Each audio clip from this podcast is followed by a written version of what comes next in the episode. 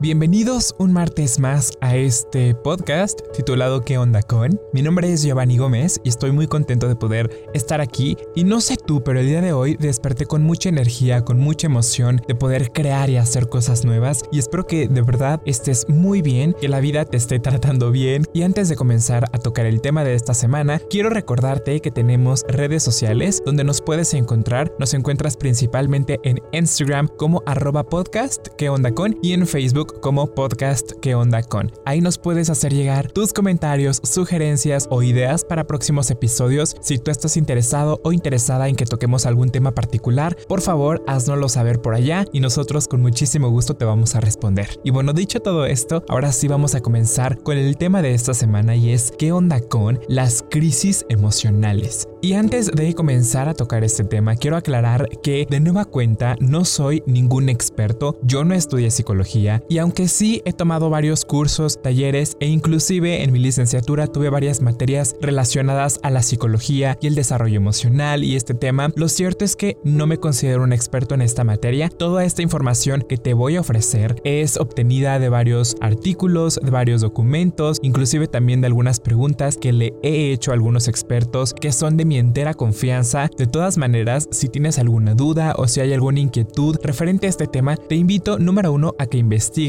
y número dos, a que te acerques a especialistas para que te puedan orientar. Aclaro esto porque no quiero generar malentendidos, ni mucho menos, y siempre se los digo, todo esto es con base en lo que yo investigo. Vamos a comenzar definiendo en sí mismo qué es una crisis emocional, porque muchas veces tenemos como un concepto o una definición errónea de esta palabra, y de manera muy sencilla, déjame decirte que una crisis emocional es un estado temporal de agitación o desorganización, en el que de pronto nos podemos llegar a sentir desbordados a la hora de afrontar una situación o un problema complicado. Se pueden producir cuando percibimos que las soluciones que utilizamos usualmente para resolver algunos problemas en nuestra vida pues no son suficientes, ¿no? Sentimos que la circunstancia es mucho más grande que nosotros. Y todos estos pensamientos pues nos llevan a sentirnos insatisfechos, preocupados y de pronto como si estuviéramos fuera de lugar, fuera de contexto, como si no pudiéramos superar esa prueba. Eso es una crisis emocional. Y déjame decirte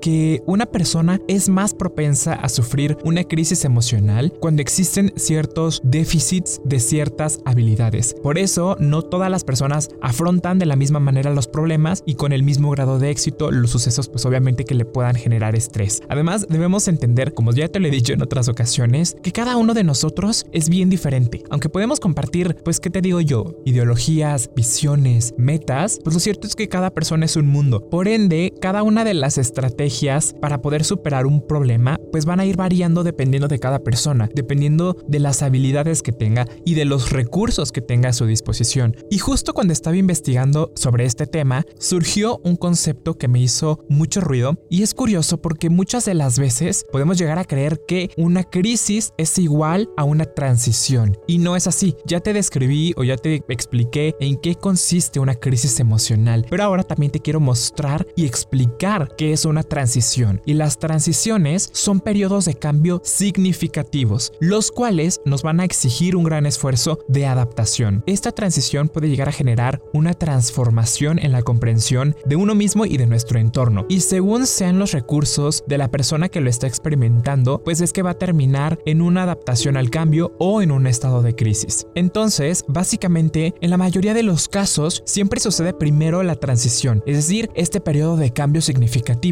en el cual vemos que muchas de las cosas pueden estar cambiando a nuestro alrededor y que muchas de las veces no tenemos el control absoluto de ellas. Y dependiendo, como te digo, de los recursos que puedas tener y también del conocimiento emocional o dominio emocional que tú puedas tener sobre tu persona, es que hay dos opciones. Número uno, que te adaptes a ese cambio sin ningún problema. Y el otro caso es que entonces entremos en un estado de crisis emocional. Digamos entonces que este tema de la transición es justamente eso, una transición, una antesala entre los cambios y una crisis emocional. Pero depende mucho de nosotros y de nuestra perspectiva si nosotros caemos justamente en una crisis emocional o si por el contrario aprendemos a adaptarnos al entorno. Existen obviamente muchas crisis emocionales porque hay muchos temas que nos pueden llegar a generar conflicto, ¿no? Y creo que englobar las crisis emocionales en ciertas categorías o en ciertas cajitas es bastante complicado, pero sí es cierto que hay transiciones más comunes que pueden desembocar en una crisis. Es por eso que hice una pequeña lista de estas transiciones, es decir, de estas circunstancias que generalmente llevan a varias personas a caer justamente en una crisis emocional. Y algunos de estos ejemplos son, no sé, la ruptura de relación o separación en una relación amistosa, en una relación amorosa, el fallecimiento de un ser querido, la pérdida de un empleo que tanto queríamos, inclusive el experimentar un suceso muy estresante como por ejemplo un accidente de tráfico,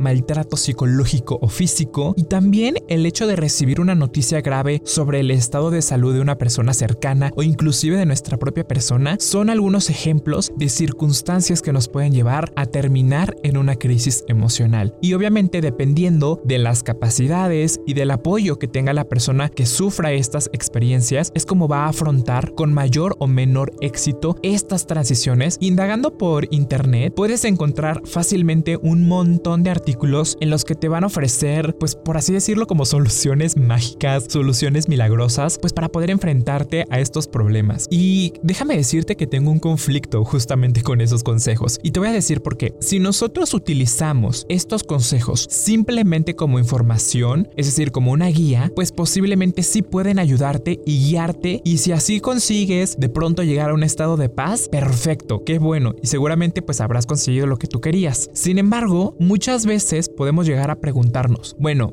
suena muy bonita esta frase, suena muy bonito este consejo, pero ¿cómo lo llevo a la práctica? ¿Cómo lo hago realmente? Porque una cosa es leer frases motivadoras en todos lados y también ver consejos y tips. Claro que sí, porque la teoría la sabemos muchas de las veces, pero otra cosa muy distinta es por fin llevarlos a la práctica. Ahí es algo donde muchas veces nos topamos con pared y créeme que yo he sido también de los primeros en decir, esa frase sonaba muy bonita, pero al momento de llevarla a la práctica, a la acción, es mucho más complicado. Y eso pasa muy seguido, ¿no? Y es que también hay que entender que algunas personas se niegan de pronto a acudir a especialistas, a terapia, porque en lugar de escuchar a un psicólogo, lo leen por su cuenta, lo investigan. Y evidentemente no es malo el informarnos, no es para nada negativo el investigar, sino todo lo contrario. Justo como te dije al principio de este episodio y en numerosos episodios de este podcast, ya te lo he dicho, y es que entre más informados estemos sobre cualquier tema, pues es que vamos a poder tomar decisiones más conscientes, decisiones más concretas, pero el problema reside en que la terapia no se basa solamente en proporcionar información, sino también en la intervención sobre las cogniciones y conductas que mantienen o refuerzan el problema, así como la canalización y gestión de las emociones, entre otras cosas. Como puedes ver, la superación de una crisis emocional es un proceso mucho más complejo de lo que quizás podamos percibir o que podamos creer en un principio. Y pedir ayuda está completamente bien. Está bien investigar, está bien cuestionar, pero también hay que saber en qué tipo de fuentes o a qué tipo de personas nos acercamos para preguntarle, ¿no? Acércate a psicólogos, acércate a terapeutas, acércate a especialistas que realmente te puedan ayudar. Y aunque te acabo de decir que muchos de los consejos que encontré por ahí en internet me parecen muy bonitos, muy utópicos, lo cierto es que también encontré tres conceptos de personalidad que pueden prevenir y ayudar a superar una crisis emocional. Y quiero compartirlos contigo por si de pronto alguno de estos te hace clic y crees que lo puedes aplicar en tu vida y que te puede ayudar, adelante. Eso es lo importante de todo este episodio. El primer concepto es la resiliencia. Ya te he hablado en un episodio concreto acerca de la resiliencia porque es importante practicarla, así que te invito a que escuches ese episodio si quieres informarte más sobre este tema, pero en resumidas cuentas, la resiliencia es un concepto que proviene o que nace de la física que determina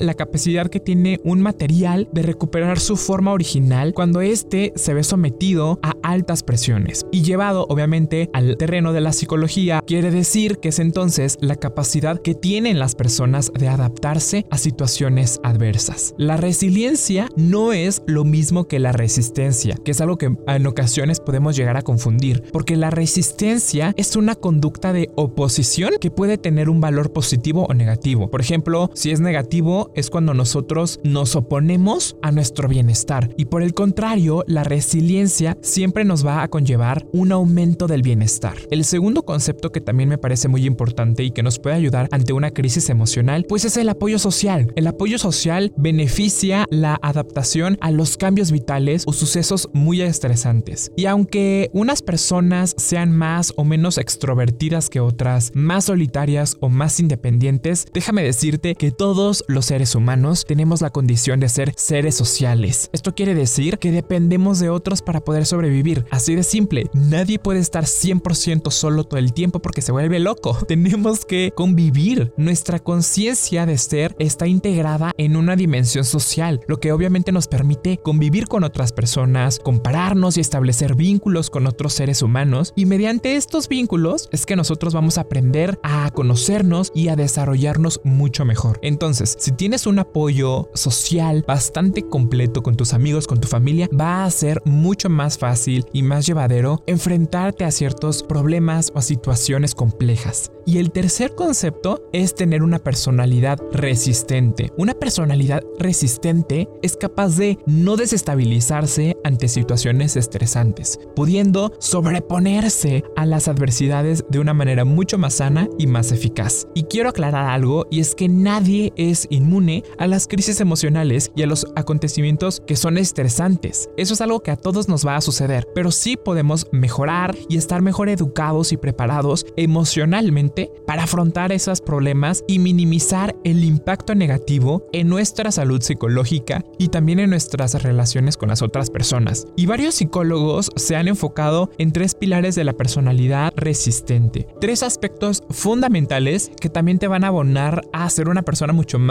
resistente ante los cambios, resistente ante estas crisis. El primer punto es el compromiso hacia uno mismo. Esto hace referencia obviamente al valor e importancia de lo que uno hace y el sentido amplio de lo que conforma su vida. Si tú estás consciente del compromiso que tienes hacia tu propia persona, si tú te amas con todo y tus defectos, pero también con tus habilidades, es mucho más fácil que puedas superar una crisis, porque siempre lo he dicho, la primera persona que tenemos para apoyarnos es a nosotros mismos. Nosotros nace la fuerza, y si tú eres consciente de la fuerza que tienes, es mucho más sencillo poder sobrepasar esas pruebas. El segundo pilar es la responsabilidad personal frente a un problema. Es decir, ¿qué puedo hacer para que mejore la situación? ¿Estoy contribuyendo de alguna manera a que se mantenga esa situación en crisis? Estas dos preguntas son fundamentales porque esta actitud de control y de poder es todo lo contrario a la sensación de sentirnos indefensos y también de sentirnos como víctimas. Nosotros no somos víctimas de lo que nos pasa, porque podemos tener la fuerza suficiente y el valor para poder enfrentarnos a los problemas, así que no permitas que las ideas negativas te destruyan. El tercer pilar es entender a los desafíos como un motor de cambio. Esto habla sobre todo de aceptar las adversidades y los conflictos de la vida como parte inherente de la existencia del ser humano, así de simple, teniendo la oportunidad obviamente para poder desarrollarnos, aprender y mejorar personalmente. Y es que los problemas ahí van a estar, los conflictos, esos momentos de crisis, de estrés total, van a estar presentes en nuestra vida porque justamente es parte de crecer. Si no tenemos esas crisis, posiblemente nunca vamos a aprender, nunca vamos a avanzar y nos vamos a estancar. Esas crisis nos empujan y nos ayudan a querer sobresalir, querer avanzar. Y teniendo en mente estos tres puntos, es mucho más fácil poder trabajar para evitar o controlar, mejor dicho, las crisis emocionales que de pronto pueden surgir. Y es algo completamente natural.